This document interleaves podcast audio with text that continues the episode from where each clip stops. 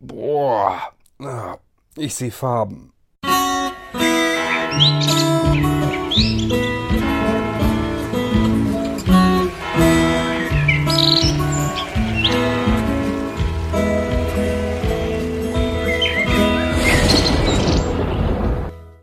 Tja, das Sehen von Farben, da nehmen wir alle an, ist doch ganz einfach. Diejenigen, die zumindest sehen können. Ich habe ja viele blinde Zuhörer.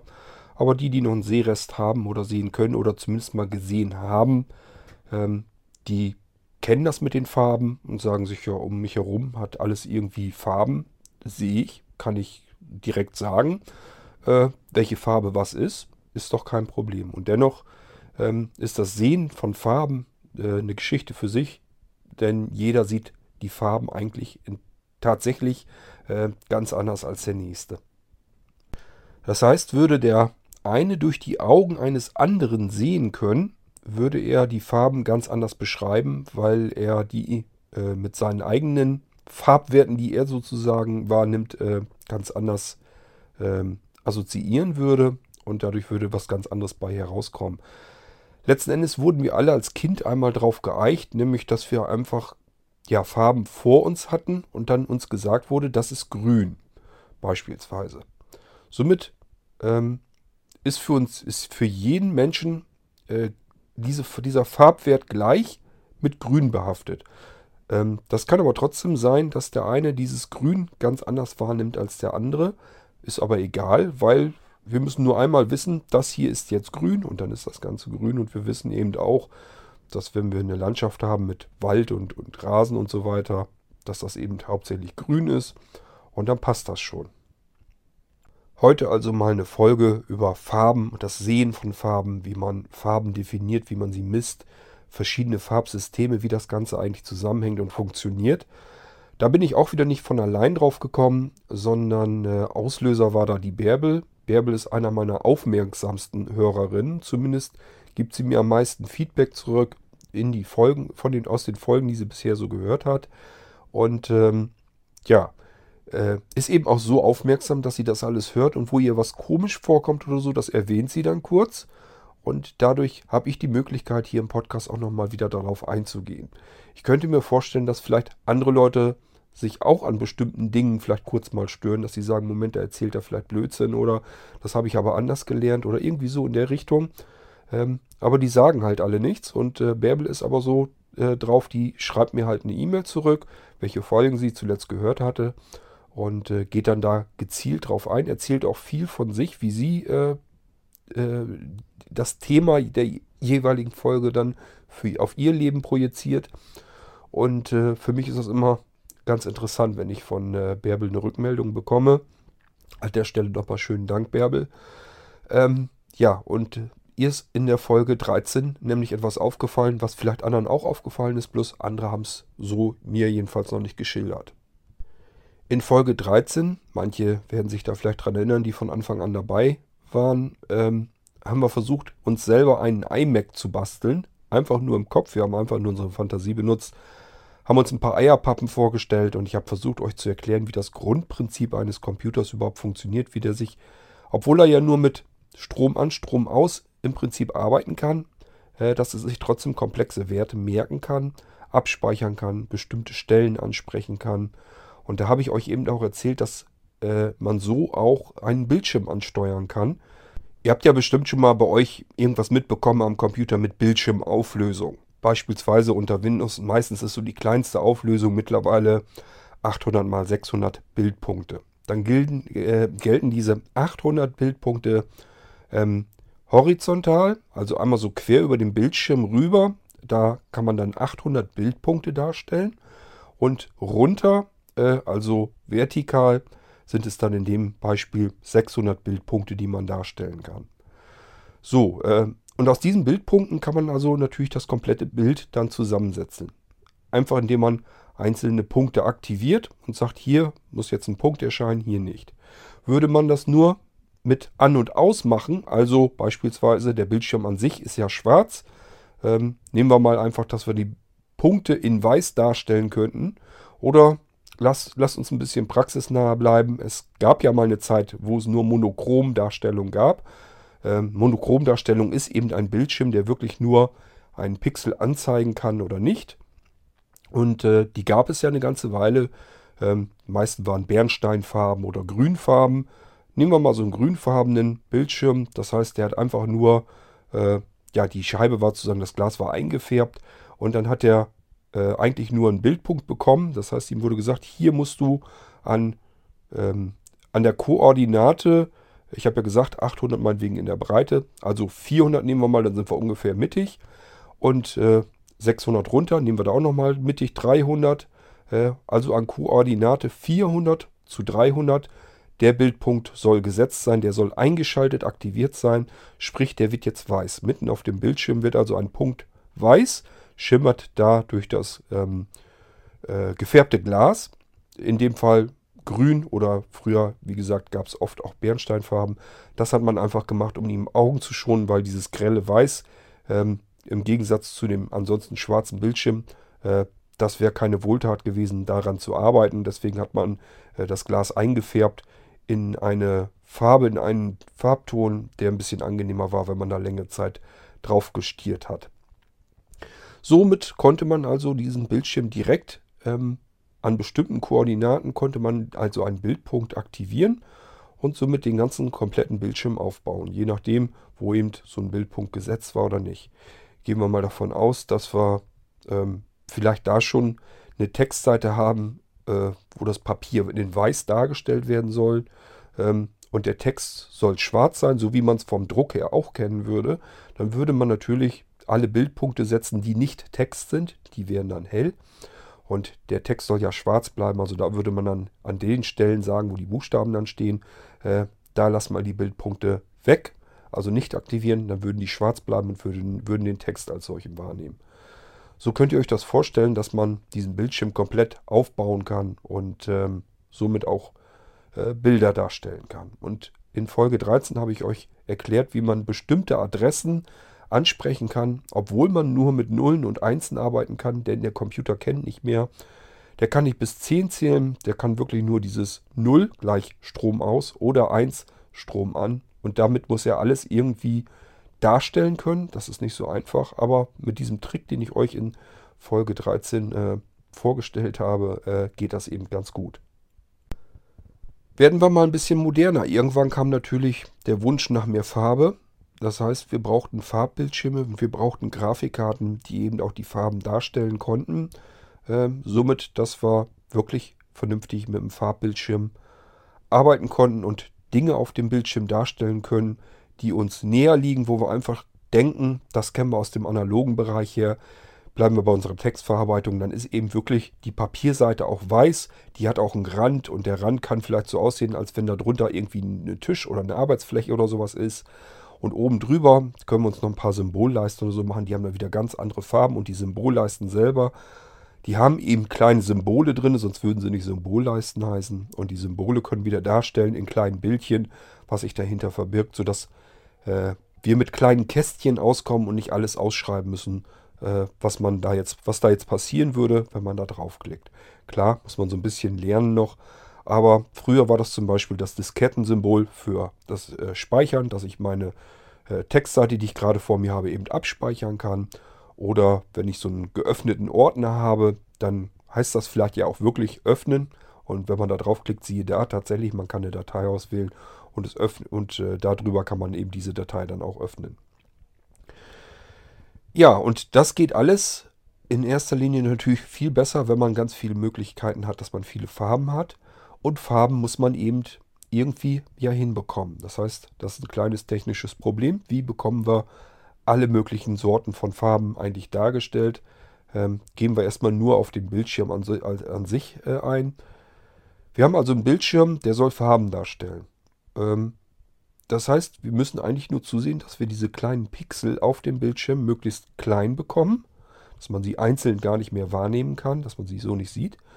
Und dann brauchen wir irgendwie die Möglichkeit, dass wir uns die Farben selbst zusammenmischen können. Wir können äh, technisch halt nicht sagen, jetzt jeder Pixel soll sich irgendwie in eine bestimmte Farbe wandeln, sondern das funktioniert nur dadurch, dass es eben drei Pixel gibt, die unterschiedliche Farben haben und je nachdem, wie die angesteuert werden, können wir mit diesen drei verschiedenen Farben äh, sozusagen einen etwas dickeren Pixel darstellen, der dann äh, in der Farbe so gemischt ist, dass unser Auge das so wahrnimmt, als wenn das einen bestimmten Farbton hat, nämlich den, den wir aus diesen drei Grundfarben heraus mischen wollten.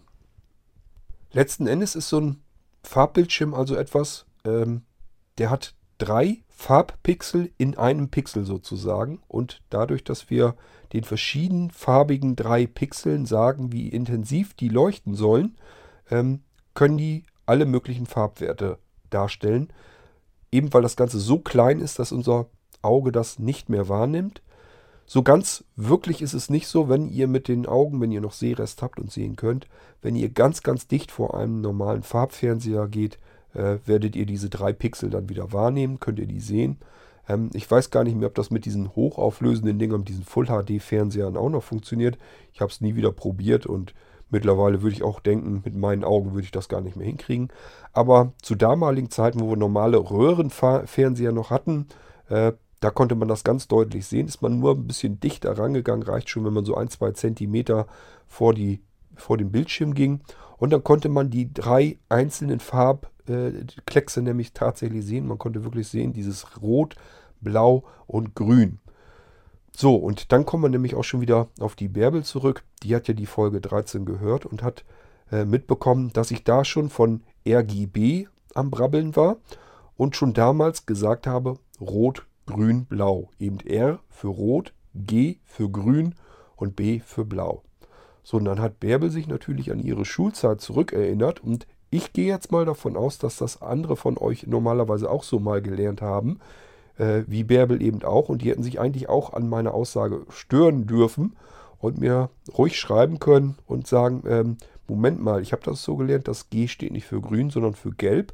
Und wir haben auch tatsächlich in der Schule die Farben aus Rot, Gelb und Blau zusammengemischt. Grün wäre nicht gegangen. Ähm, wie kriege ich dann zum Beispiel das Gelb hin? Würde ich mit Rot, Grün und Blau und einem Pinsel, würde ich das überhaupt nicht hinbekommen. An diese Geschichte in der Schule, ich meine, das war sogar in der Grundschule, hatte ich das, kann ich mich auch dran erinnern. Äh, man hat dann diesen Farbkreis, hat äh, jeweils so im gleichen Abstand äh, gegenüberliegend, dann so schräg gegenüberliegend eben äh, den Farbwert Rot, also so ein Feld mit roter Farbe sich gemacht, dann ein Feld mit Gelb und ein Feld mit Blau. Und dann hat man einen Tuschekasten gehabt und hat sich aus diesen drei Farben versucht, äh, die Zwischentöne zwischen diesen drei Grundfarben zusammenzumischen. Ist dann so, hat dann so funktioniert, dass man, nehmen wir mal einfach äh, Blau und Gelb, wenn man das eben in gleichen Anteilen mischt, bekommt man ein schönes, sattes, ordentliches Grün hin. Und äh, wenn man Blau mit Rot mischt, dann kommt da so ein Lila zugange. Ähm, ja, und Rot mit Gelb, dann wird es halt orangefarben. Da kann ich mich natürlich auch noch gut dran, dran erinnern. Und äh, so habe ich das auch gelernt. Ähm, bis ich mich mehr für Technik interessiert habe und dann habe ich eben das andere System kennengelernt und auch das nennt sich RGB, bloß steht da nicht G für gelb, sondern G für grün. Jetzt muss ich euch natürlich irgendwie erklären, wie das überhaupt passieren kann, dass man am Bildschirm ähm, aus diesen drei Tönen, Farbtönen Rot, Grün, Blau plötzlich gelb mischen kann. Das passt gar nicht in unser Hirn, wenn wir das so wie früher mit unserem äh, Pinsel und der Tuschefarbe gelernt haben. Ähm, ich wüsste auch nicht, wie ich daraus ein Gelb gemischt bekommen sollte, aber es ist tatsächlich so, in äh, Elektronik ähm, ist es halt so, dass dort mit äh, Grün gearbeitet wird. Das, was die Bärbel und ich in der Schule gelernt haben, das ist das sub subtraktive Farbmischsystem. So viel habe ich auch noch in Erinnerung behalten, als ich mich da ein bisschen mehr für interessiert habe. Ähm, das bedeutet, ähm, dass die Farben von sich nicht leuchten, sondern aus einer fremden Quelle angeleuchtet werden müssen. Das heißt, die beziehen ihr Licht aus einer Fremdquelle. Das kann natürlich eine Lampe sein, die irgendwo steht. Oder es kann eben das normale Tageslicht sein, sprich die Sonne, die ihr Licht dort drauf wirft. Und dann wird das von den Farben eben reflektiert. Und dann spricht man von subtraktivem äh, Farbmischsystem. Dafür brauchen wir eben Gelb, äh, weil die Farben eben von sich ja gar nicht leuchten können. Ich kann die Intensität einer Farbe gar nicht richtig manipulieren. Ja, klar, ich kann ein bisschen weiß zumischen, dann wird sie heller, aber sie wird dadurch nicht intensiver. Das heißt, das ist ein ganz anderes Farbmischsystem, als ich eigentlich am Bildschirm habe. Dort kann ich nämlich sagen, ähm, das Rot soll jetzt zum Beispiel besonders stark leuchten oder wir nehmen ein bisschen weniger Strom, dann soll es ein bisschen dunkler leuchten. Äh, ich habe also am Bildschirm ganz andere Möglichkeiten mit Farben zu arbeiten als auf Druckpapier beispielsweise. Die, äh, das normale Papier hat man meistens Leinwand oder normales Papier eben genommen. Das war dann eben weiß und dadurch konnte man die Farben eben da drauf klecksen. Äh, muss aber gar nicht mal unbedingt weiße Farbe sein. Denkt nur einfach an Autos. Äh, die Lacke, die da drauf sind, das funktioniert dann ähnlich. Das ist dann auch nicht ganz viel anders. Aber da ist es immer so, dass das Licht immer von außen drauf scheint und muss von dem jeweiligen Gegenstand, von diesen Farben, die aufgebracht wurden, muss eben reflektiert werden. Ich habe euch das ja schon mal erzählt, dass meine Mutter wirklich malt, wirklich Malerin ist. Das heißt, die hat das wirklich in Abendschule sich die Technik einfach beigebracht. Und ansonsten muss man, Kunst muss man können, äh, Kunst kann man nicht lernen. Man kann nur die Technik lernen drumherum. Da hat sie auch so ein bisschen ja, Farblehre mitgelernt und äh, wie man ein Bild aufbaut und so weiter. Ähm, und natürlich auch die Technik, was man an Staffelei braucht, welche Leinwand man nimmt, ähm, welche Farben man nimmt und so weiter und so fort. Ähm, und prinzipiell braucht ein Maler eben wirklich nur diese drei Farben, nämlich Blau, Rot und Gelb. Und darauf könnte er jetzt im Prinzip, ähm, darauf aufbauend, alles äh, mischen, was er an Farben für das Bild bräuchte. Das würde funktionieren, wäre gar kein Problem. Nun, warum tut er es nicht? Warum schleppt er trotzdem mit so vielen verschiedenen Tuben rum mit seinen Ölfarben? Liegt einfach daran, äh, so ein Bild entsteht normalerweise nicht an einem Tag. Äh, meistens arbeitet man als Maler ein bisschen länger an solch einem Bild. Das dauert schon ein bisschen länger und äh, ja, dann könnt ihr euch vorstellen, wenn ihr eine Farbe mischt, die ist am nächsten Tag eingetrocknet und wenn ihr euch jetzt mal vorstellt, äh, wir nehmen jetzt mal, äh, dass wir draußen einfach mal so ein, ja, irgend so ein Gelände oder sowas ähm, äh, malen wollen, also irgendwie wo im Hintergrund Wiesen sind und vielleicht ein paar Bäume oder so, da haben wir es ja hauptsächlich mit Grün zu tun. Das müssten wir uns dann schon mischen. Aus Blau und Gelb müssten wir uns eben die Grüntöne zusammenmischen, die wir brauchen, um jetzt diese Landschaft, dieses Landschaftsgemälde äh, malen zu können. Das würden wir aber eventuell an dem einen Tag gar nicht schaffen. Wir müssten also am nächsten Tag wieder dabei.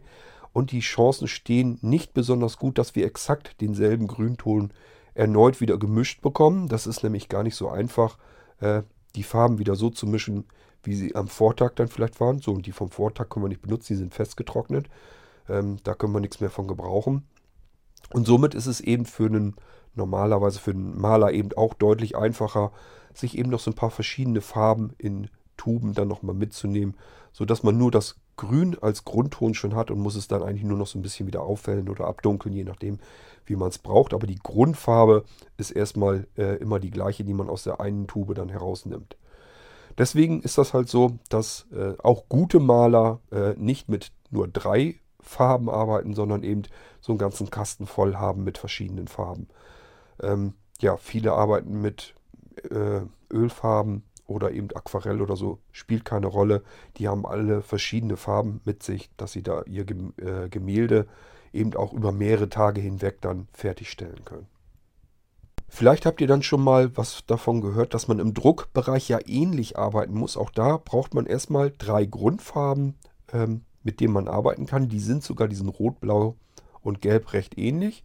Ähm, CMYK ist die Abkürzung im Druckbereich. Da habt ihr bestimmt vielleicht auch schon mal was von gehört. Ähm, C steht für Cyan. Das ist eben so ein helleres Blau. Nicht das typische dunkle Blau, was man aus diesem Farbrad normalerweise noch kennt, sondern das ist eher ein bisschen heller, soweit ich das in Erinnerung habe. Magenta, ja, ist zwar auch ins Rötliche, aber nicht dieses knallige Rot, was wir haben. Und Y steht für Yellow, also gelb. Gelb ist gelb. Äh, da wüsste ich nicht, dass da ein Unterschied war. Aber dieses Cyan und Magenta ist schon ein bisschen anders. Das heißt, in professionellen Druckbereich äh, arbeitet man auch so ein bisschen anders noch. Ganz leicht andere Farbwerte haben die. Aber man mischt sich das auch aus diesen drei Grundfarben wieder zusammen. Jetzt fragt ihr euch, Moment, er hat aber CMYK gesagt. Wofür steht das K? Ähm, ist einfach das, der letzte Buchstabe von Black, also schwarz. Ähm, wenn man nämlich CMY ordentlich kräftig mischt, dann entsteht so ein schmuddeliges, dunkles Schwarz. Ähm, das ist aber etwas, äh, da möchte man, wenn man wirklich mal Schwarztöne bräuchte, möchte man das eigentlich nicht benutzen. Und im Druck, Druckbereich arbeitet man nun mal ganz, ganz viel mit Schwarz. Äh, da möchte man ein richtiges, knalles, äh, sattes Schwarz haben und nicht irgend so ein komisches, was noch, wo noch Farben und so verschiedene drin sind und so. Das möchte man dann eigentlich nicht haben. Somit gibt es dann nochmal Schwarz als zusätzliche Farbe. Ähm, wer mal äh, mehr vom Malen oder so mitbekommen hat, Weiß und Schwarz sind keine Farben, sondern das sind Helligkeiten. Äh, das heißt, wenn jemand euch erzählt, dass Weiß oder Schwarz eine Farbe ist, da hat er eigentlich nicht recht mit. Äh, das sind keine Farben, die gehören nicht mit in die Farbtabelle rein, sondern es sind Helligkeiten. So, also können wir mit diesem CMYK können wir im Druckbereich ganz gut arbeiten, können wir auch wieder alles zusammenmischen, was wir an Farben eigentlich so benötigen. Und äh, wir können die Farbwerte exakt messen und auch so wieder ansteuern. Denn Jetzt wird es natürlich noch wieder ein bisschen komplizierter. Ähm, wenn wir nämlich einmal am Bildschirm arbeiten mit ganz anderen Farbmesssystemen, das geht ja sogar schon damit los, dass wir gar kein Gelb mehr haben zu mischen, sondern wir müssen jetzt mit Rot, Grün und Blau arbeiten. Das kann man sich also da schon vorstellen, hier passiert irgendwie was.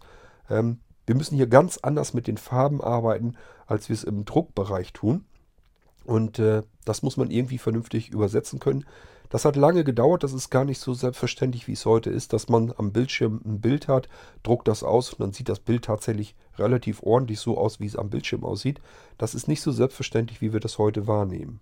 Ich kenne das noch von den ersten Farbdruckern, die in der Lage waren, auch wirklich Fotoqualität ähm, auszuspucken. Das war damals, ähm, ich kann mich da noch dran erinnern, für mich war das damals schon sensationell. Ich konnte plötzlich ein Foto selber ausdrucken auf DIN A4-Seite hatte ich dann ausgedruckt. Das war zwar natürlich schweineteuer, wenn man sich das überlegt hätte, wie, überlegt hatte, wie viel Farbe jetzt dabei draufgegangen ist. Aber natürlich hat man das mit ein paar Seiten mal so gemacht, um nur mal zu sehen, was kann ich mir denn jetzt Schönes da alles so rausspucken äh, aus diesem neuen Drucker. Und das sah meistens nicht so 100% aus wie da, äh, als man es noch auf dem Bildschirm gesehen hatte. Wenn man das unmittelbar verglichen hat, hat man das sofort gesehen. Die Farben stimmen gar nicht äh, übereinander ein. Ähm, war aber nicht schlimm. Äh, man war froh, dass man überhaupt irgendwie ein Foto da rausbekommt. Das sah halt farblich ein bisschen anders aus. Wenn man es aber nicht wusste, nicht verglichen hat, war das eigentlich egal. Man hatte eben das Bild dann ausgedruckt und war da ganz stolz drauf. Wenn ich euch jetzt erklärt habe, dass man ähm, diese, dieses Farbmisch, die Farbmischsysteme, ähm, wo das Licht von außen draufstrahlt, was ähm, reflektiert wird, wenn man das subtraktives Farbmischsystem nennt, dann kann man sich vorstellen, gibt es bestimmt auch irgendeine Bezeichnung für dieses andere System, äh, wo die Farbe von sich her leuchtet, so wie es eben am Bildschirm der Fall ist. Ähm, das könnt ihr euch vielleicht denken. Bildschirm, wenn der aus ist oder da, wo eben nichts dargestellt werden soll, ist der Bildschirm von sich her einfach schwarz. Wenn der, kann man sich eigentlich an fünf Fingern abrechnen. Wenn der Bildschirm ausgeschaltet ist, ist er schwarz. Also heißt das wohl, wenn da kein Strom ist, kein Pixel dargestellt werden soll, dann muss das wohl einfach schwarz sein. Und so ist das eben auch. Ähm, das heißt, wir können da jetzt nicht irgendwie drauf rummalen, dann wird da irgendwas reflektiert, sondern es scheint so, wenn wir den Pixel darstellen wollen, habe ich euch ja eben erklärt, äh, müssen wir nur noch die Koordinate nennen und den Pixel aktivieren. Dann wird er, wenn wir monochrom haben, einfach in weiß dargestellt, wird aktiviert. Mehr kann der nicht, kann nur weiß oder ausbleiben, dann bleibt er schwarz. Und äh, ja, das heißt, dieser Pixel scheint also irgendwie von sich heraus zu leuchten. Er muss nicht Licht von außen haben, das reflektiert wird, sondern er leuchtet selber. Und dieses Farbmischsystem, wir kommen jetzt gleich darauf, wie man dann mit den Farben mischt am, äh, in elektronischem Form, ähm, nennt man dann additives Farbmischsystem. Das ist dann, wenn die Farben nicht reflektieren müssen, eine fremde Lichtquelle, sondern wenn die selber die Lichtquelle sind, wenn sie also selbst leuchtend sind. So habe ich euch das ja nun schon erklärt. Der Bildschirm hat also drei kleine Farbdioden drin, nämlich Rot, Grün und Blau. Äh, und die bilden zusammen einen Pixel, den wir ansteuern können. Das heißt, wir könnten jetzt unserem Bildschirm sagen, ähm, leuchte den, den roten Pixel, den leuchtest du jetzt mit der Stärke an, mit der Intensität, grün mit der Intensität und blau mit der Intensität. Und je nachdem, wie wir die drei ähm, leuchten lassen, äh, haben wir einen unterschiedlichen Farbton am Bildschirm. Am Bildschirm, das ist gar nicht mal so weiter tragisch, ist gar nicht so schwierig. Ähm, mit den drei Pixeln können wir alles machen, was wir wollen. Viel schwieriger ist es eigentlich am Computer. Ähm, deswegen hat das auch noch eine ganze Weile gedauert, vom Monochrom bis zu den hohen Auflösungen und den vielen, vielen Farben, die wir heute darstellen können am unserem Bildschirm. Heute können wir am Bildschirm mehr Farben darstellen, als unser menschliches Auge überhaupt wahrnehmen kann. Ähm, das war natürlich mal eine ganze Zeit lang anders. Äh, die ersten Zeiten war es eben nicht unüblich, äh, dass je höher erstmal die Auflösung war, desto weniger Farben konnte man darstellen. Das konnte so weit hochgehen, äh, dass man zwar die Auflösung hochschrauben konnte, man konnte also mehr Pixel, mehr Details zeigen, aber mit weniger Farben. Ähm, das konnte dann sein, dass man wieder nur monochrom hatte, also plötzlich konnte man wieder nur ähm, schwarz und weiß darstellen beispielsweise. Oder aber man konnte nur vier Farben darstellen, also relativ wenig Farben, aber auch schon in einer höheren Auflösung. Oder wenn wir viele Farben brauchten, aber nicht so viel, nicht so hohe Auflösung, war zum Beispiel dann der Fall, wenn wir nicht im Druckbereich irgendwie arbeiten mussten, sondern vielleicht einfach nur mal ein Spiel am Bildschirm daddeln müssen. Das bewegt sich ständig alles, das flimmert, das ist alles nicht so schlimm. Äh, da brauchen wir so eine tierische hohen Auflösung, sind da gar nicht unbedingt notwendig. Ähm, dann kann man das Ganze eben auch mal mit 320 mal ähm, 256 war, glaube ich, so eine typische Bildschirmauflösung früher, die man dann mit 16 Farben darstellen konnte. Dann hat man 16 Farben mit einer sehr geringen Bildschirmauflösung, reicht zum Spielen dann eben aus, aber drauf arbeiten möchte man vielleicht gar nicht mal so unbedingt. Äh, da konnte man buchstabenmäßig und so mit den wenig Pixeln eben gar nichts vernünftig darstellen. Man hatte überall dann diese Klötzchenschrift, das möchte man natürlich auch nicht haben. Das heißt, äh, je nachdem, was das für ein Computer war, konnte man die Auflösung dann hochschrauben. So, und äh, plötzlich war es dann so, wenn man die äh, Auflösung dann hochgedreht hat, dass der dann weniger Farben darstellen konnte. Nun muss man sich mal überlegen, wie hängt denn das überhaupt zusammen? Wie kann das sein, wenn ich die Auflösung hochdrehe, dass er die Farben mir reduzieren muss? Warum kann ich da nicht auch wieder, wenn er 16 Farben darstellen kann, warum kann er das in der hohen Auflösung denn nicht ebenso? Nun, in diesen Zeiten war das teuerste im Computer gar nicht mal der Prozessor oder sonst irgendetwas, sondern das teuerste war Speicher. Die Speicherkapazität, der Arbeitsspeicher im Computer, das war das teuerste. Ist es heute eigentlich immer noch, wenn man äh, DDR4 RAM oder so, wenn man sich das mal anguckt. Die Preise sind immer noch ganz ordentlich für das bisschen Speicher, was man in den Computer reinnimmt. Arbeitsspeicher ist also recht teuer. Grafikkartenspeicher, äh, ja, heute sogar noch mehr als früher, weil heute ist es ein spezieller Speicher, der besonders schnell ist. Und äh, früher hat man den äh, sich mit dem Hauptspeicher, mit dem Arbeitsspeicher des Computers komplett teilen müssen. Ähm, dadurch war eben der Speicher minimiert äh, und wir mussten damit sehr haushalten. Und äh, ja, ich werde mal jetzt in den Taschenrechner hier am iPhone wechseln und dann äh, kann ich euch das mal vorrechnen, wie wir mit dem Speicher umgehen müssen. Ähm, Erinnert euch mal an die Folge mit dem iMac mit diesen Eierpappen. Stellt euch also ein, wieder unsere Eierpappe vor. Ähm, und dann hatte ich euch ja gesagt, den Pixel, wie man den ansprechen kann, auch wenn man nur mit Nullen und Einsen arbeitet, ähm, habe ich euch in der Folge 13 ja erklärt.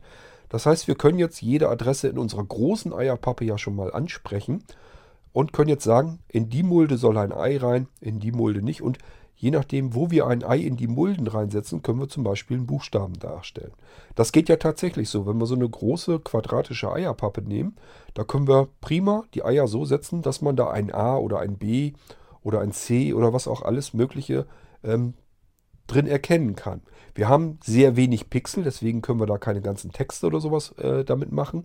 Aber wir können, ohne dass wir uns jetzt unterhalten müssen oder so, kann ich in eine Eierpappe äh, einen Buchstaben mit Eiern reinsetzen, meinetwegen ein A. Und jeder andere, der diese Eierpappe sieht, weiß sofort, aha, dies ist ein A. Das würde ja funktionieren. Ähm, und wie man die Eier da reinsetzen kann und sich die Adressen merken kann, sowas, das habe ich euch alles ja in der Folge 13 erklärt. So, jetzt haben wir in diesem Fall diese eine Eierpappe, diese quadratische. Das heißt, wir haben einen Monochrom-Bildschirm. Wir haben nur diese eine Eierpappe, da können wir die Eier reinsetzen. Äh, wir können aber nicht sagen, ähm, das sind jetzt äh, ähm, ja unterschiedliche Farben oder so. Ähm, lasst uns doch mal eben ähm, eine typische Auflösung unter den ersten VGA-Grafikkarten war ja beispielsweise 640 x 480, wenn ich mich nicht ganz täusche. Ähm, ich gebe mal eben ein, 640 mal 480, dann bekommen wir heraus 307.200. Was ist das jetzt? Ähm, ich habe euch ja eben erzählt, 640 wäre die horizontale, also einmal von links nach rechts auf dem Bildschirm. Und diese 480 wäre von oben nach unten, also die vertikale äh, des Bildschirms. Und wenn man die miteinander mal nimmt, dann bekommt man die Anzahl Pixel, die wir auf dem Bildschirm darstellen können in dieser Auflösung. So, und das habe ich eben gemacht. Das heißt, auf einer Auflösung mit 640 Bildpunkten in der Breite und 480 Bildpunkten ähm, äh, von oben nach unten gesehen, können wir insgesamt 307.200 Bildpunkte auf diesem Bildschirm jetzt darstellen. Aus dieser Matrix können wir uns jetzt unser Bild zusammenbasteln. Können also jetzt sagen, ähm, was weiß ich, bei 640 äh, Bildpunkten gehen wir von oben links an. Beispielsweise ähm, Bildpunkt Nummer 10, den setzt du mir. Bildpunkt Nummer 11 auch. Äh, Bildpunkt Nummer 12 da wieder nicht. So, das ist jetzt, wir sind noch immer im Monochrom-Bereich. Wir haben immer nur noch die Möglichkeit, eine, einen Pixel zu setzen oder nicht zu setzen. Das heißt schwarz oder weiß. Monochrom-Bildschirm eben. Ähm, dafür brauchen wir also Speicherstellen. Erinnert euch an unsere Eierpappe. Das ist jeweils eine Mulde, da können wir einen Pixel reinsetzen oder wir lassen es eben bleiben. Und äh, bei einer Eierpappe mit 640 x 480 Eiermulden bräuchten wir eine Eierpappe, die insgesamt 307.200 Eiermulden hätte. Ganz schön große Eierpappe. Könnt ihr euch mal vorstellen, wie viel Speicher wir da mit verballern. Ähm, ich habe euch erzählt, jede Information ist ein Bit in einem Computer. Das heißt, wir haben jetzt einen Speicherbereich, den wir benötigen, um unseren Bildschirm äh, ausstatten zu können. Äh, wir müssen also 307.200 Bit an Speicher reservieren, damit wir unseren Bildschirm bearbeiten können. Äh, mit Bit arbeiten ist immer schwierig. Ich mache es mal einfach. Ähm, ich weiß, es gibt wieder Technik-Nerds, die hören dann wieder zu und die sagen, so funktioniert das aber nicht. Weiß ich, ich will es aber ein bisschen vereinfachen. Wir werden jetzt wieder in das 8-Bit-System gehen. Das heißt, ich muss das Ganze, unsere große Zahl, jetzt einmal geteilt durch 8 nehmen. Nun, warum 8? Weil ähm, 8 Bit ein Byte ergibt wie gesagt, es gibt da noch unterschiedliche Systeme. Es gibt auch Systeme, die mit 6 Bit ein Byte bilden oder mit 7 Bit ein Byte. Ich weiß das auch, aber ich möchte es hier einfach machen und das gängigste ist eben, dass man aus 8 Bit ein Byte bildet. So, wenn man das geteilt durch 8 nimmt, dann kommt man auf den Wert 38.400 Byte. Die brauchen wir jetzt, um ein Monochrombild mit 640 x 480 Bildpunkten ähm, darzustellen. Mit Byte, hm, können wir immer noch schlecht rechnen. Ähm, nun könnte man sagen, ähm, 1024 Byte ist ein Megabyte. Ähm, das heißt, können wir ja machen. Ich sage also geteilt durch 1024 und dann müssten wir eigentlich einen Wert in Megabyte herausbekommen. Das sind 37,5 Megabyte.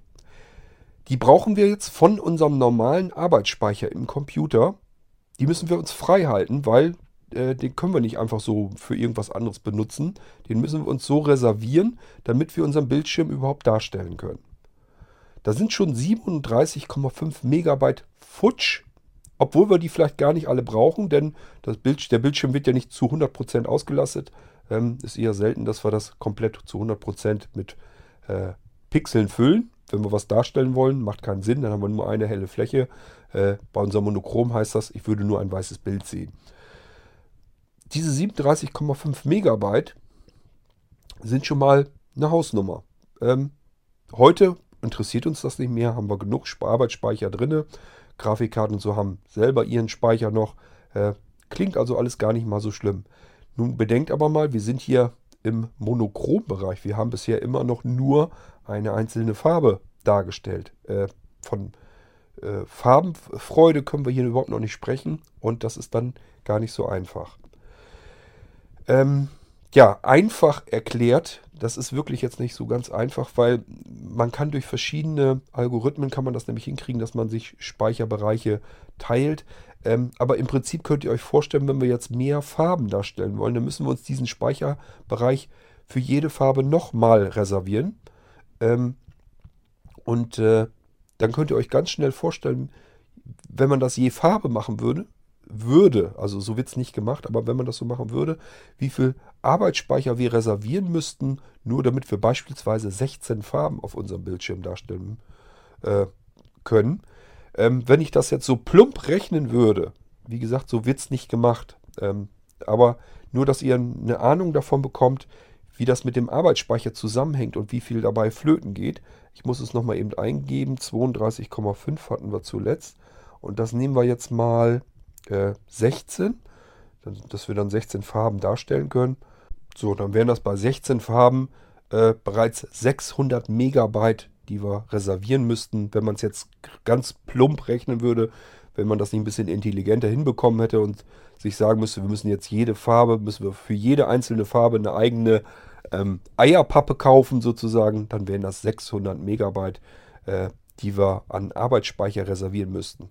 Das ist für damalige Verhältnisse wäre das ein Irrsinn gewesen. Wer sich mal ein bisschen erinnert, ähm, so Grafikkarten oder so, die hatten früher ein paar Megabyte und auch der Arbeitsspeicher, als so mit Windows 95, das, also als angefangen wurde, wir waren hier im Megabyte-Bereich. Da gab es nichts mit Gigabyte oder so und auch nicht mit ähm, 500 Megabyte oder so, sondern gab es immer erst noch so 8, 16, 32 Megabyte.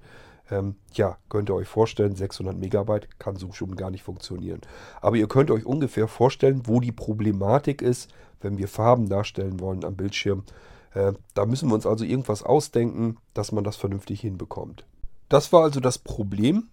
Äh, in den früheren Computern war eben Speichermangelware und somit konnte man sich dann aussuchen, brauche ich jetzt eine möglichst hohe Auflösung da muss ich mit den Farben runtergehen, weil ich ja nur den bestimmten Speicherbereich zur Verfügung habe.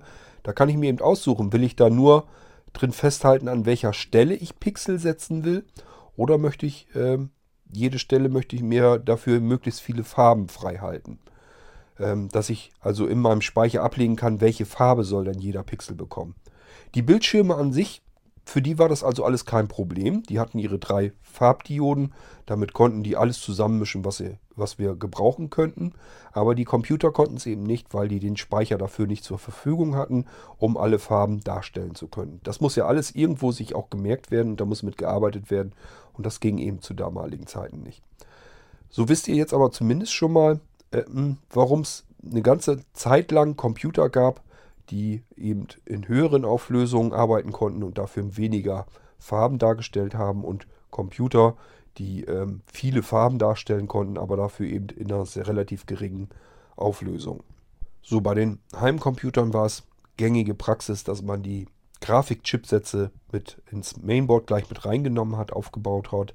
Ähm, man hat auch oftmals bestimmte verschiedene Grafikchipsätze, die den Hauptprozessor entlasten sollten. Somit konnte man ähm, mit Grafik ganz viel schon machen. Äh, das heißt, da konnte man richtig mit Zaubern eigentlich ähm, alles, was so mit Animation zu tun hat und so Farb, Farbverläufe ineinander laufen lassen. So, wenn man da bestimmte spezielle Chipsätze hatte, ähm, die das von sich her konnten, dann äh, konnte man schon eine ganze Menge mehr damit anfangen. Das ist eben noch so aus den Bereichen von äh, dem Amiga hauptsächlich zum Beispiel. Der war damals, das war damals schlichtweg die ähm, äh, Grafikmaschine schlechthin. Da hat man ja auch viel in Filmen und so mitgearbeitet, mit Spezialeffekten oder so. Ähm, kann ich euch mehrere Serien, die damals im Fernsehen kamen, die wurden, da wurden die Spezialeffekte eben mit dem Amiga gemacht. Ähm, der hat da also damals eine ganze Menge mit zu tun gehabt. Kam eben deswegen, weil der seine speziellen Grafikchipsätze hat, also verschiedene Grafikprozessoren drin. Ähm, während man am PC hauptsächlich eigentlich immer eine Grafikkarte drin hatte, die war eigentlich nur zur Darstellung eines Bildes gut. Ähm, die ersten waren zum Spielen gar nicht so richtig tauglich. Äh, Gerade so CGA-Bereich oder so, die Farben selber sahen ganz fürchterlich aus. Es waren nur sehr geringe Auflösungen möglich. Ähm, aber man kam eben mit dem PC aus der Arbeitswelt und da war eben monochrom üblich. Das war der normale Standard. In den Büros hatte man also alles einfarbige Maschinen und äh, dass überhaupt Farbe gewünscht wurde. Das kannten die Leute eben noch von ihren Heimcomputern, vom C64 und so weiter. Äh, da gab es eben die besseren Spiele, die wohl waren schön bunt und da war Musik und alles bei und das wollte man ganz gerne im PC dann auch haben. Und somit kamen dann irgendwann so die ersten Grafikkarten, die auch Farben darstellen konnten. Ähm, war eben die CGA, steht glaube ich für Color Graphic Adapter. Das war dann eben der erste, ähm, die erste Farbgrafikkarte, die überhaupt verschiedene Farben darstellen konnte. Dann kam ja irgendwann dann auch ganz schnell VGA für Video Graphic Adapter. Die hatte dann eben noch ein bisschen mehr äh, Möglichkeiten, richtig Video darzustellen, also auch mit Animation und so besser klarzukommen. Äh, deswegen hieß die, vermute ich jetzt einfach mal, Video Graphic Adapter. Ähm, das alles ist für uns eigentlich heute immer noch drin als Auflösung. Es gibt also immer noch diese CGA-Auflösung, VGA-Auflösung.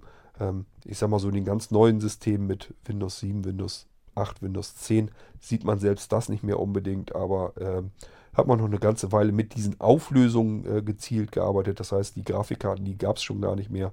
Und man hat dann aber immer noch die Auflösung davon gehabt. Das hat man immer noch als Wert in den Einstellungen noch wiedergefunden.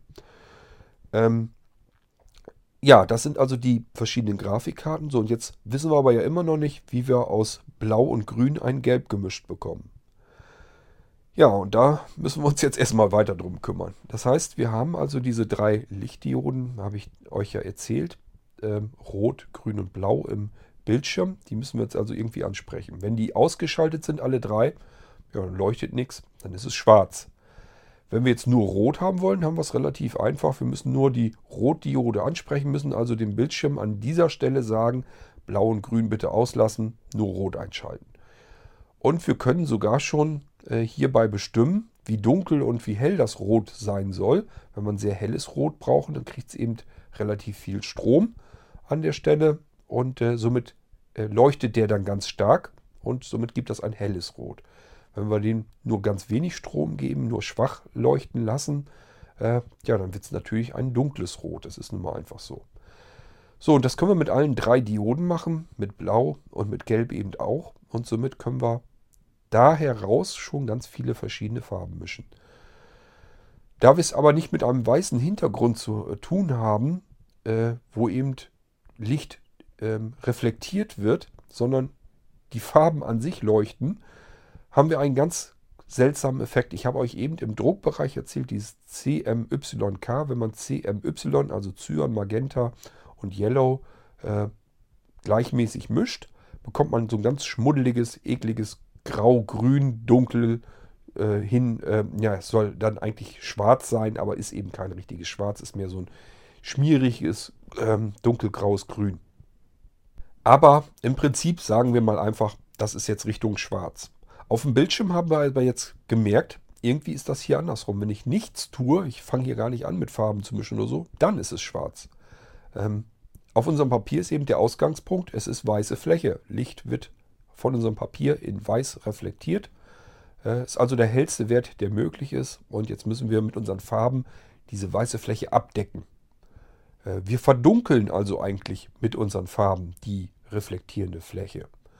Auf dem Bildschirm ist es genau andersherum. Der ist dunkel und je nachdem, wie viel Farbe wir leuchten lassen, wie viel Strom wir da reingeben, desto heller leuchtet das Ganze. Und das äh, bringt unser ganzes Mischverhältnis nämlich durcheinander.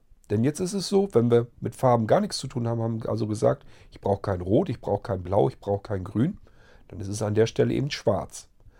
Wenn wir jetzt aber sagen würden, ähm, wir wollen jetzt ein Weiß haben. Wie kriegen wir das hin? Indem wir nämlich alle drei Farben komplett bis auf Anschlag äh, hochreißen.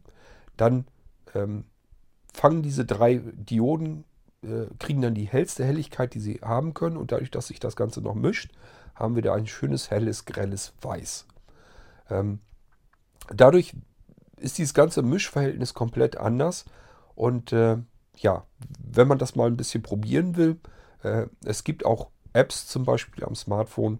Äh, da kann man eben sich Farbwerte äh, mit mischen. Wenn ihr mal im App Store oder so, wenn ihr da eingebt RGB oder irgendwie mit Farbmischen oder irgendwie sowas als Suchbegriff, solltet ihr eigentlich diverse Apps finden.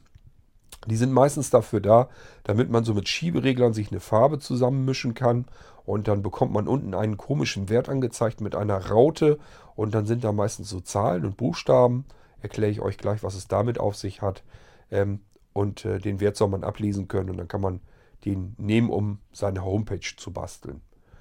Ähm, das heißt, auch da haben wir es wieder mit anderen Farbwerten zu tun. Äh, und äh, wenn man diese drei Regler komplett alle bis auf Anschlag ähm, aufreißt, dann äh, man, normalerweise funktionieren diese Farbregler alle zwischen 0 und 255. Und wenn man alle auf 255 zieht, ähm, ja, dann bekommt man als Farbwert eben weiß. Dann ist der komplette Leucht, die Leuchtintensität maximale Stufe aufgerissen.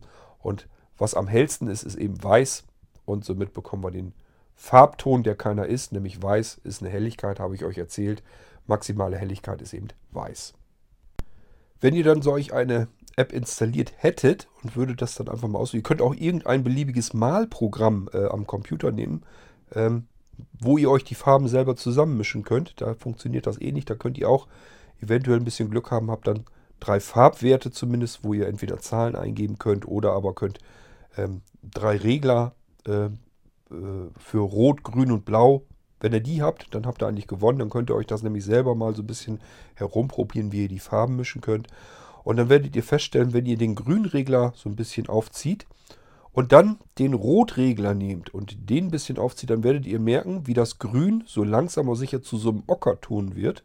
Und wenn ihr den immer weiter, dass das Rot ein bisschen mehr wird als das Grün, dann wird dieser grünliche Ton über Ocker äh, langsam wärmer, die Farbe wird wärmer und dadurch wird dann so ein richtig schönes leuchtendes Gelb daraus äh, bis hin zu so einem hellen Orange. Ähm, das könnt ihr dann mal ausprobieren, mit, wenn ihr so diese drei Schieberegler habt. Ähm, das heißt, wir können uns das Gelb dann eben aus dem Rot und dem Grün mischen, einfach durch diese Leuchtintensität ähm, entsteht dann, wenn man das jeweils, je nachdem wie man das mischt, kann man unterschiedliche Gelbtöne dort herausbekommen. Man kann auch den Blauregler natürlich noch dazu ziehen. Dann bleibt das immer noch ein Gelb erstmal und man kann da immer noch so ein bisschen eben, welches Gelb man haben möchte, kann man dadurch noch so ein bisschen beeinflussen. Ähm, das kann man sich am besten wirklich nur vor Augen führen, wenn man noch den Sehrest hat und wenn man noch normal sehen kann ähm, und kann mit solch, solchen drei Drehreglern, ähm, ja, das sind so Schieberegler meistens, wenn man so die Möglichkeit hat, da mal ein bisschen mit den Farben zu mischen, ruhig mal ausprobieren, dann könnt ihr eigentlich erst so richtig mitbekommen, wie das Ganze funktioniert. Und dann äh, wirkt das auch ganz, das Ganze ein bisschen logischer wieder. Äh, wenn man das so von aus der Schule her noch kennt, mit diesem Blau und Gelb gibt Grün und hat das dann am Bildschirm, kann man sich das erstmal so nicht vorstellen, dass man das so herausgemischt äh, bekommt. Aber dadurch, dass das eben, dass das die Farben von sich her leuchten, äh, funktioniert das eben anders. Aber wenn man es dann mit diesen drei Schiebereglern äh, sich selber zusammenmischt, dann kommt man da auch hinter und merkt, sich, merkt dann ganz schnell, aha, so funktioniert das alles klar. Äh, jetzt kann ich mir das auch vorstellen. Ist unsinnig, euch das zu erklären, das kann man gar nicht richtig vernünftig erklären. Ähm, ist immer besser, wenn ihr die Möglichkeit habt, dass ihr das selber mal ausprobiert. Ähm, aber ihr könnt euch zumindest vorstellen, wo der Unterschied jetzt ist. Nämlich einmal, äh, dass das Licht eben reflektiert wird und durch die Farben äh, abgedeckt wird, die Reflexion.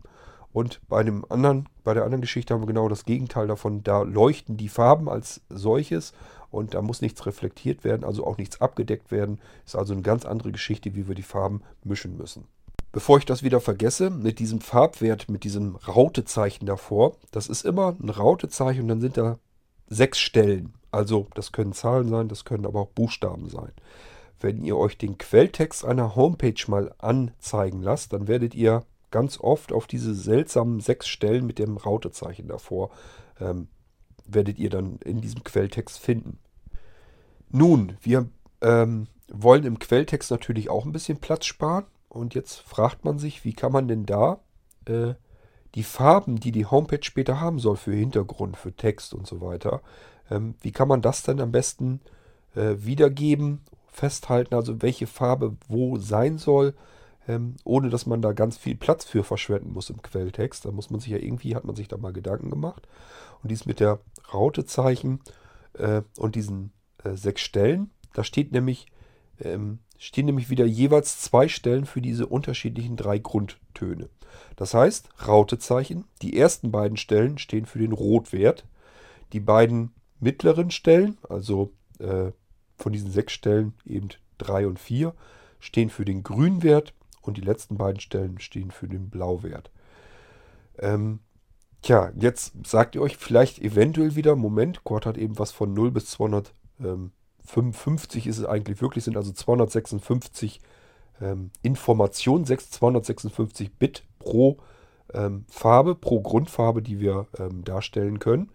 Das ist einfach die Intensität. Meinetwegen, wenn wir den roten Regler nehmen, den können wir eben von 0, dann ist kein Rot drin, bis 255, dann ist maximal Rot drin, dann leuchtet es am kräftigsten. Ähm, das können wir eben mit diesen 255 Werten äh, darstellen. Plus 0 sind eben 256 Werte. So, und das haben wir pro äh, Grundfarbe, also für Rot, Grün und Blau. Und das müssen wir irgendwie da wieder reinbekommen in diesen sechsstelligen Wert. Hm, wie kriegt man das hin? Man könnte jetzt natürlich einfach sagen, statt dass ich mit sechs ähm, Zeichen arbeite, kann ich ja einfach dreimal drei Stellen nehmen. Dann kann ich meine 0 bis 255 einfach da so reinschreiben. Ähm, so hat man es aber nicht gemacht. Man hat dann wirklich immer noch versucht, das noch ein bisschen intelligenter hinzubekommen und hat sich des hexadezimalen Systems bedient. Das heißt, wir haben einmal die 0. Die 0 nehmen wir jetzt als Wert mit an. Das ist jetzt nicht einfach nur, es ist für nichts, sondern es ist ein Wert. Ist also der erste Wert, den wir haben. Dann zählen wir mal hoch. 1, 2, 3, 4, 5, 6, 7, 8, 9. Dann haben wir schon mal alles in einer einzigen Stelle, können wir hier ähm, abhalten. Wir können also jetzt sagen, von 0 bis 9 können wir alles mit einem Zeichen äh, an Informationen unterbringen. Aber wir wollen ja 256 verschiedene Möglichkeiten in diesem zweistelligen Wert unterbringen. Wie kriegen wir das denn hin? Hexadezimal bedeutet 16, äh, also ein Zahlensystem, das mit 16 Zeichen arbeitet zur Darstellung dieses Systems. Ähm, das heißt, wenn wir an der 9 angekommen sind, wir haben ja zwei Stellen hier jetzt zur Verfügung, dann müssen wir in die äh, linke Stelle, also in die erste Stelle sozusagen, müssen wir einen anderen Wert reintragen, äh, damit wir wieder anfangen können mit der zweiten Ziffer bei 0. Äh, und das machen wir mit Buchstaben. Das heißt, wir können jetzt darstellen 0 bis 9, aber wir haben jetzt keine Zahlen mehr. Wir arbeiten ja nur mit unserem Zehner-System, wir Menschen. Und äh, ja, wir wollen aber jetzt ganz gerne natürlich weiterarbeiten können, ähm, haben aber nur zwei Stellen und wenn wir jetzt die ausbrauchen wollten, dann wären wir bei 99 am Ende und hätten dann ein Problem. Äh, funktioniert also so nicht. Wenn wir das jetzt anders machen und nehmen einfach sechs weitere Zeichen hinzu, nämlich vom Alphabet, ganz normal als Buchstaben noch, dann geht es nämlich. Dann können wir jetzt sagen, okay, ähm, wir hauen uns jetzt auf die linke Seite ein A hin. Das heißt in dem Fall gar nicht mal. Erstmal kommt da auch noch eine 0 wieder hin, äh, beziehungsweise 0 ist es von vornherein eingestellt. Wir sind also angefangen bei, äh, wir sind bei 9 angekommen, dann können wir noch die 1 da wieder hinmachen. Ähm, also das funktioniert alles noch, aber irgendwann kommen wir dorthin, dass wir ähm, mit Buchstaben weiterarbeiten müssen. Und das wäre dann eben, ähm, ja, bei 9 wäre 10 eben das A äh, und B wäre dann ähm, die 11. Hoffentlich habe ich es jetzt nicht falsch gemacht. Ähm, aber ihr könnt euch das jedenfalls vorstellen. Ähm, wir brauchen einfach noch ein paar Buchstaben dazu, die ersten Buchstaben vom Alphabet. Dann können wir 16 Stellen darstellen. Und wenn wir dann 16 ähm, Stellen in eine Spalte sozusagen eintragen können. Und zwei Spalten haben wir, zwei Werte, wo wir das mitmachen können. Wenn ihr euch das hochaddiert, dann kommen wir eben auf diese 0 plus 255 wieder. Und somit haben wir das komplette Farbregister wieder zusammen. Indem wir im Hexadezimalsystem gearbeitet haben, können wir uns das wieder umsetzen und kommen letzten Endes wieder auf insgesamt 256 mögliche Werte, genauso wie wir mit unserem Schieberegler oben gearbeitet hätten. So, und das habe ich euch erzählt, können wir mit Rot, Grün und Blau machen. Wir haben ja sechs Stellen insgesamt, zwei pro Farbe.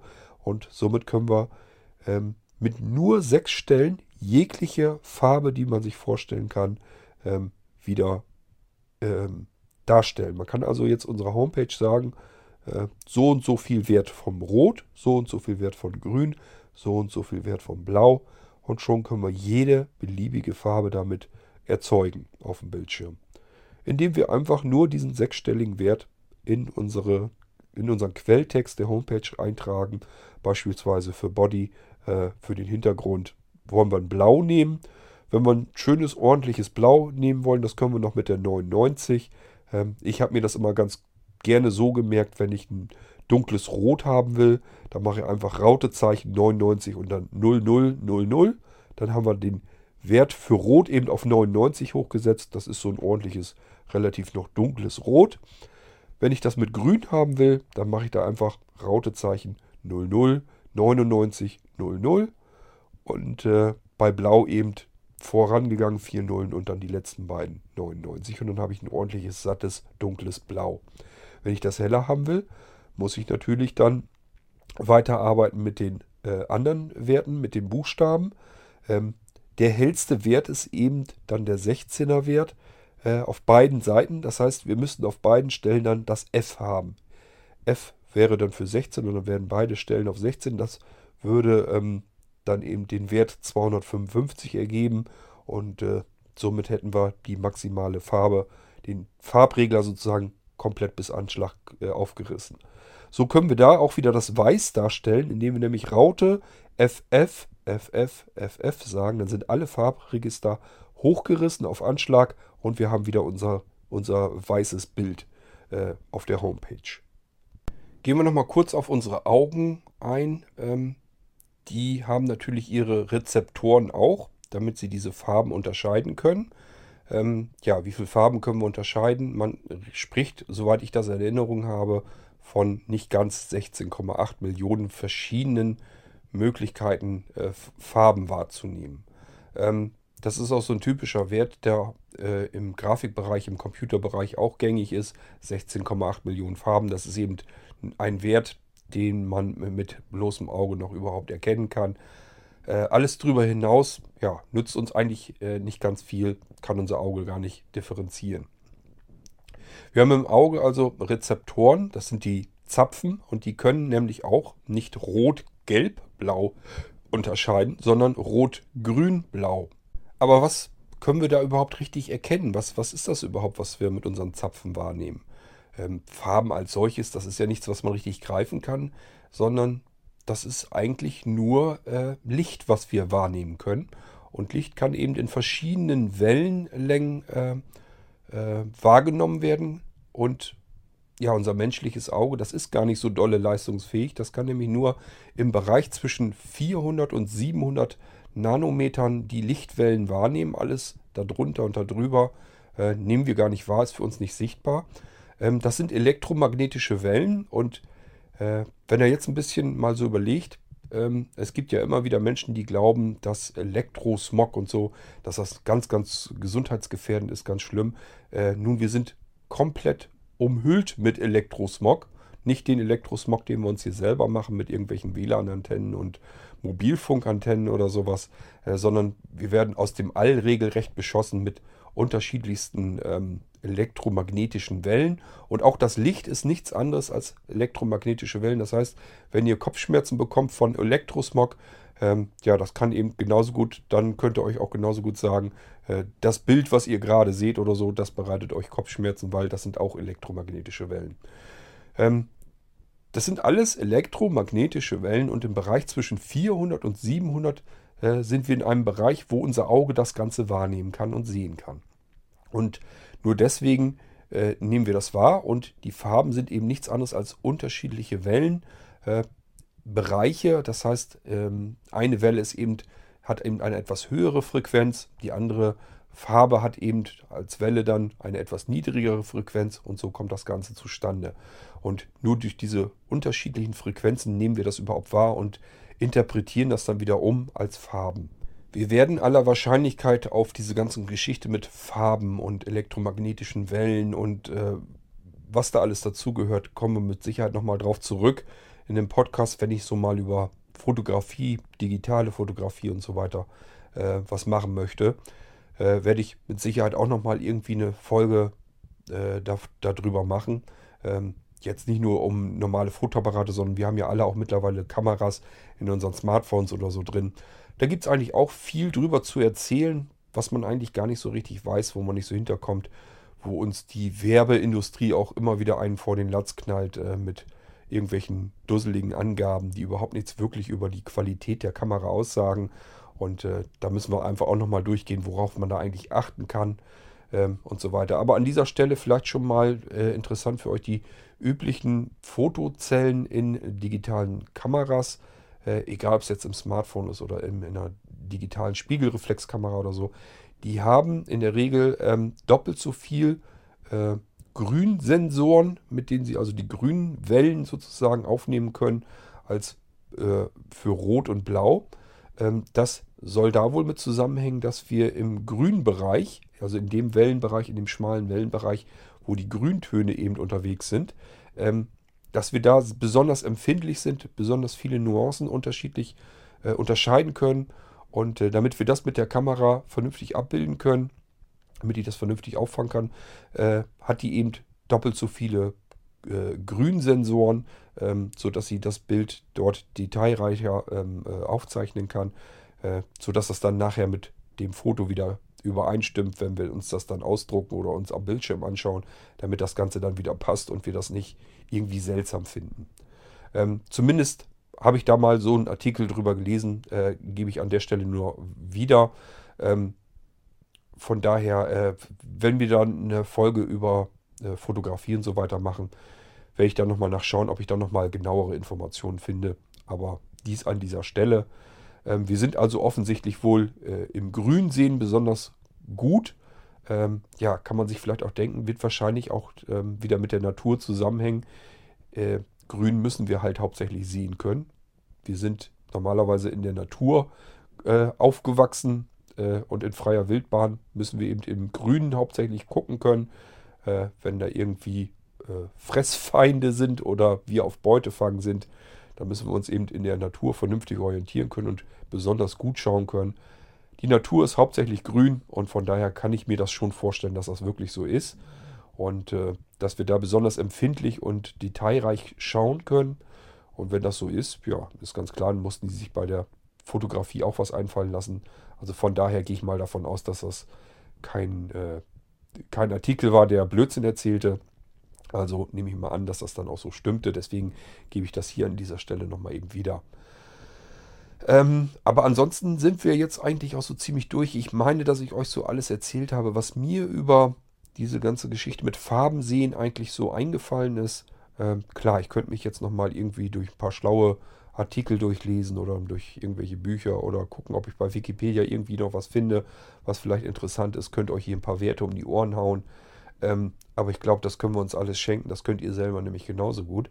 Ähm, das heißt, ich habe euch jetzt nur das erzählt, was mir so geläufig und in Erinnerung ist, was ich irgendwann mal so ein bisschen mit gelernt habe und ähm, so ein bisschen selber mir auch beigebracht habe, einfach weil das für mich von Interesse ist.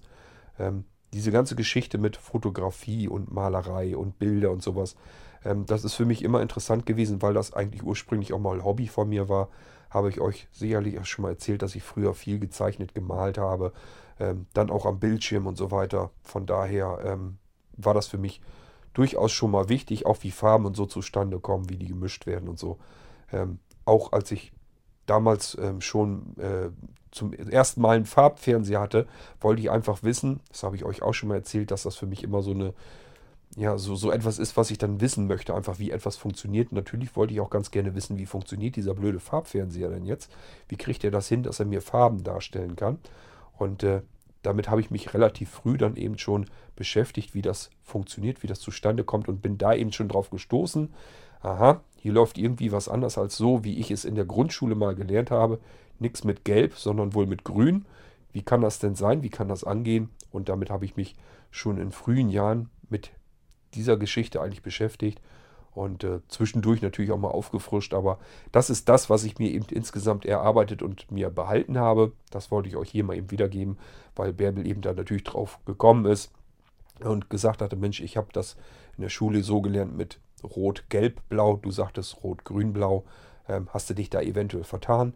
Ähm, ich hoffe, ich konnte es jetzt soweit vernünftig erklären, warum es da eben Unterschiede gibt und wie diese Unterschiede zustande kommen.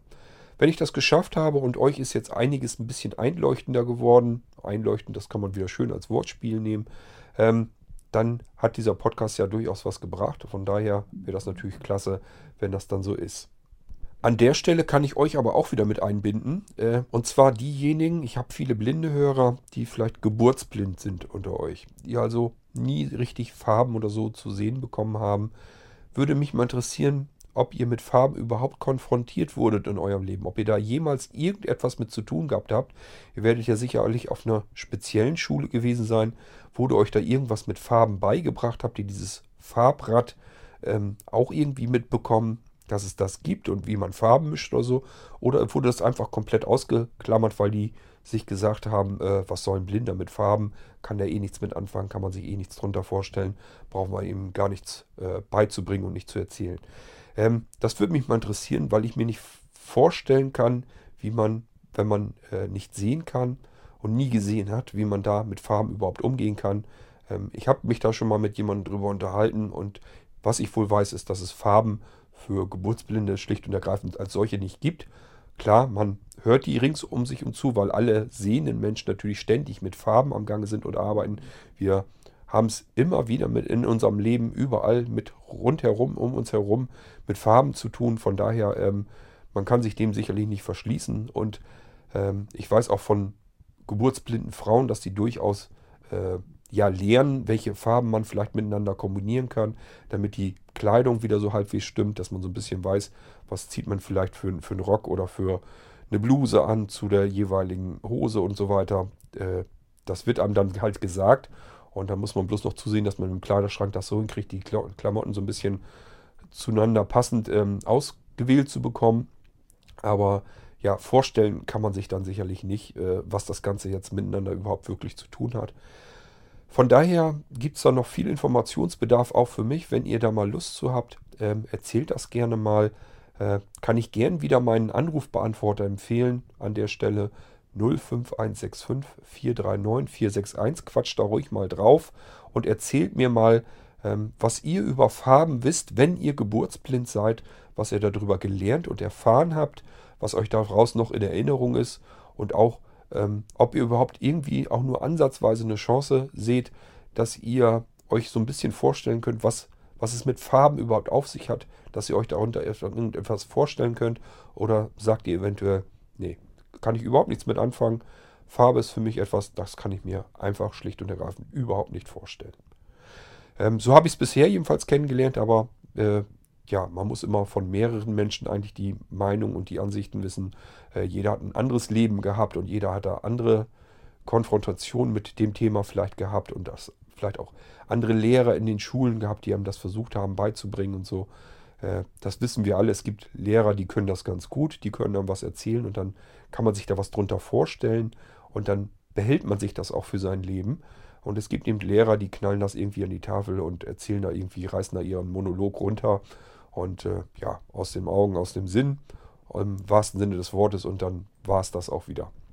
Ähm, von daher äh, ist das bei jedem wahrscheinlich trotzdem unterschiedlich und man, ich habe da erst äh, eine Möglichkeit, mir ein Bild drüber zu machen, wie Geburtsblinde mit Farben umgehen und ob sie überhaupt damit umgehen, wenn man das von mehreren Geburtsblinden weiß und ich weiß das nur von ein, zwei Leuten.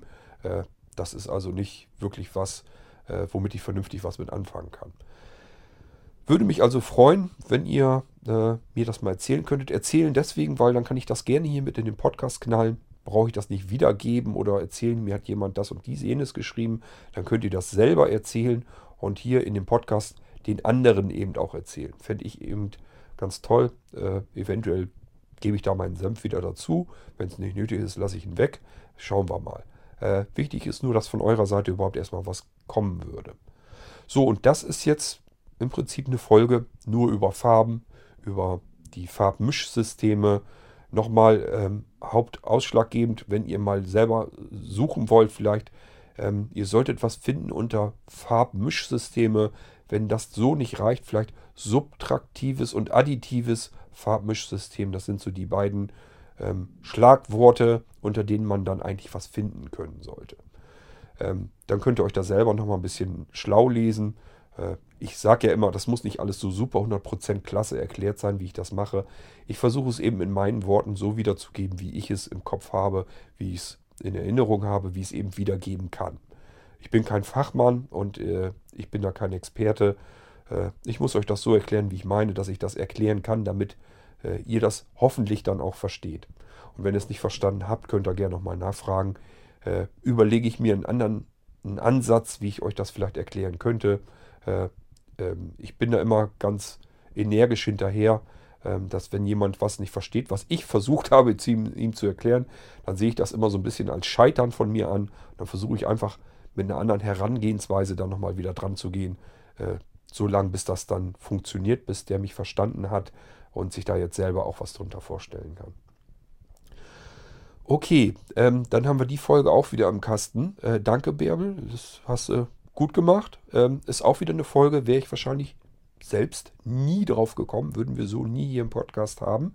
Ähm, nur durch diese Rückfrage, weil Bärbel sich darüber gewundert hat, äh, haben wir jetzt eben diese Folge über Farben. Ja, und ihr hört es vielleicht immer noch, ich muss zwischendurch immer absetzen, ab und zu mal niesen, husten, alles mit zwischen. Ähm, das heißt, diese Folge ist immer noch live aus meinem Krankenbett. Ich bin also nach wie vor, bleibe ich im Bett. Äh, das hat keinen Zweck. Ich bleibe da so lange drin liegen, bis diese Scheiße raus ist.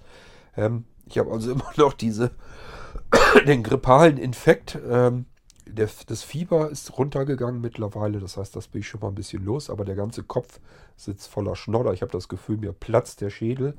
Ähm, und solange das alles eben noch drin ist, habe ich alles, was ich an Terminen habe, habe ich abgesagt. Ich muss das jetzt einfach auskurieren. Das hat keinen Zweck, wenn ich zwischendurch wieder aufstehe, äh, renne dann irgendwo wieder rum, mache dann hier wieder was, mache dann da wieder was. Das bringt nichts, das habe ich jetzt ja erlebt, das habe ich ja gehabt. Ich bin ja nun letzten Sonntag, weil ich dachte, geht ja soweit wieder, ähm, kannst ja den Termin wahrnehmen und rennst da draußen mit rum. Ja, und dadurch ist das wahrscheinlich passiert, dass ich es jetzt erst richtig abgekriegt habe. Ähm, kleine Strafen ähm, gibt es dann immer sofort. Äh, von daher müssen wir mal schauen, wann ich wieder so weit fit bin, dass ich mich wieder an die Computer vor allen Dingen dran machen kann. Es warten mehrere Leute auf ihre Computersysteme. Ich hoffe, dass ich äh, im Laufe der kommenden Woche möglichst schnell wieder fit werde, ähm, dass ich wieder arbeiten kann. Das wird höchste Zeit, sonst läuft das hier immer weiter auf. Und das ist immer das, was ich hasse wie die Pest. Äh, wenn sich das dann hier noch aufstaut, dann müssen die Leute nämlich noch viel länger warten als sowieso schon. Die müssen sowieso schon immer viele Wochen warten. Und äh, wenn dann so ein Mist dann dazwischen kommt, ich kann es zwar einerseits natürlich nicht ändern und ähm, ich bekomme auch immer positive Rückmeldungen. Ist nicht einer dabei gewesen, der gequakt, gemeckert oder gejammert hätte. Ähm, bin ich natürlich immer ganz froh drum. Bloß für mich ist es immer auch ein fürchterliches Gefühl. Ähm, ich bin, fühle mich immer in der Schuld, äh, dass ich die Systeme natürlich fertig bekommen muss zu den Terminen, die ich euch auch äh, erzählt und geschrieben habe, wo ich eingeschätzt habe, bis dahin müsste es eigentlich fertig werden, müsstet ihr das Ding dann da haben. Äh, ja, und wenn ich das nicht hinkriege, dann ist das für mich immer so ein, ja, wie so ein kleines Versagen und das ist immer ein bisschen schade und deswegen fühlt sich das für mich nicht gut an. Aber gut, äh, im Moment, ich kann es halt nicht ändern, wenn ich jetzt aufstehe, versuche dann wieder zu arbeiten, obwohl ich vielleicht sogar immer noch ab und zu wieder ein bisschen Fieber kriege und den ganzen Schnodder im Kopf habe und so weiter, wie das nicht auskuriert ist. Wahrscheinlich kriege ich es dann erst recht noch wieder weiter und dann zieht sich das immer weiter in die Länge. Das bringt es dann auch nicht. Aber was ich so ein bisschen tun wollte, ist hier ab und zu eine Podcast-Folge zusammenschustern, so wie ich das jetzt mit den Farben hier gemacht habe. Ich habe noch viele äh, Nachrichten von euch bekommen mit Audiobeiträgen, äh, soweit ich das noch in Erinnerung habe. Das heißt, ich mache noch wieder eine F-Folge auf jeden Fall. Ähm, die kommt noch vor der 100. natürlich. Ähm, ja, ich muss bloß mir die Sachen eben äh, per VNC vom iPad aus auf dem Computer zusammensuchen. Äh, das ist mittlerweile alles gar nicht mehr auf dem iPhone hier versammelt. Muss ich mir alles wieder abspeichern, damit ich das hier in die ähm, in den Podcast äh, Produ äh, Produzier-App, in die äh, Podcast-Produzier-App wieder importieren kann, muss ich das erstmal auf dem iPhone wieder drauf haben und äh, dann kann ich wieder eine F-Folge machen und gehe auf eure Fragen natürlich gerne ein. Die kommt also, dauert eben diesmal nur ein bisschen länger. Ich habe mir jetzt erstmal das vorgenommen, was ein bisschen einfacher geht, wo ich eben einfach, ohne dass ich mir jetzt irgendwelche weitere Arbeit mache, einfach nur ins Mikrofon quatschen kann. Da kam mir äh, Bärbels äh, Anmerkung mit der RGB-Geschichte ganz, ganz gut zugute weil das eben so ein Thema ist, das hat mich mal eine ganze Weile auch interessiert. Da wusste ich noch so ein paar Sachen zu und deswegen konnte ich euch da hier eben was von erzählen. Und äh, somit weiß Bärbel jetzt auch, nein, das war kein Versehen. Äh, das heißt also wirklich nicht rot-gelb-blau, sondern rot-grün-blau. Und wenn ich es gut hinbekommen habe, kann sie sich jetzt vorstellen, warum das eben der Fall ist. Und alle anderen sicherlich dann vielleicht auch. So, damit haben wir die Folge im Kasten und ich melde mich dann wahrscheinlich mit der F-Folge als nächstes, es sei denn, mir fällt jetzt irgendwas anderes noch ein, was ich davor noch eben machen kann. Äh, das heißt, wir hören uns irgendwann demnächst wieder. Ich muss mal schauen, wenn ich mich, ich muss mich ein bisschen fit soweit fühlen. Ihr merkt das vielleicht jetzt auch, wenn nicht, äh, ich merke es auf jeden Fall. Äh, die Stimme fängt langsam an zu versagen. Es hat jetzt also keinen Zweck, jetzt noch weiterzumachen und deswegen bringt das jetzt nichts mehr, jetzt noch weiter zu versuchen. Das heißt, ich muss schauen, ob ich morgen wieder so ein bisschen fitter bin, dass ich vielleicht dann wieder eine Folge zumindest anfangen kann, soweit wie ich komme. Und ich schaue dann, dass ich so nach und nach immer nochmal wieder eine Podcast-Folge wenigstens hergestellt bekomme, auch wenn ich ansonsten nutzlos hier im Bett rumliege. Ansonsten heißt für mich der Tag im Moment immer so, ja, äh, Salbei, ähm, was ist da noch drin? Fenchel und Anis-Tee trinken. Den schüttel ich mir hier mal gleich mit ein bisschen Zucker zusammen, sonst kriege ich den nicht runter. Ähm, und ansonsten, ja, äh, ich kann schon wieder feste Nahrung zu mir nehmen. Feste Nahrung als solches, dass ich mir Zwiebel, Zwieback mit Milch mal gemacht habe. Das geht dann schon mal wieder. Ähm, das heißt, mich hat es also ziemlich ordentlich erwischt. Äh, und ich hangel mich hier so langsam aber sicher hoffentlich bald wieder nach oben. Okay, also live aus dem Krankenbett bei mir. Schön, dass ihr mal einen Krankenbesuch bei mir gemacht habt. Ich hoffe, ihr hattet trotzdem ein bisschen Unterhaltung und vielleicht habt ihr auch die eine oder andere Information, die ihr noch gar nicht wusstet, mitnehmen können. Wäre schön, dann hat die Folge was Nützliches gehabt. Unter anderem hat sie sowieso was Nützliches, nämlich dass ich mal eben ein paar Minütchen andere Beschäftigung äh, hatte als nur Hörbuch hören und alle anderen Sachen, die ich so mache. Okay, ansonsten wünsche ich euch noch ein schönes Wochenende. Heute ist Samstag, von daher macht euch einen gemütlichen Sonntag. Ich hätte morgen eigentlich zwei tolle Termine gehabt. Frühstücken mit Theater und dann hinterher werden wir dann abends auch nochmal weggefahren. War auch noch eine Veranstaltung geplant. Jetzt haben wir die Karten, ich kann nicht mit, das hat so keinen Zweck. Ist natürlich für mich ätzend und ärgerlich, ähm, aber kann man halt nicht ändern. Okay, äh, macht's gut. Hoffentlich habt ihr dann damit aber einen schöneren Sonntag als ich. Und äh, wenn wir uns vorher nicht sprechen, kommt dann gut in die frische Woche. Aber ich denke mal, früher oder später werden wir uns dann auch kommende Woche spätestens wieder hören. Macht's gut. Tschüss, sagt euer schniefender, kranker Kurt Hagen. Kein Bock auf dein Gelaber, du kaufst mir meine Zeit. Alter, du gehst.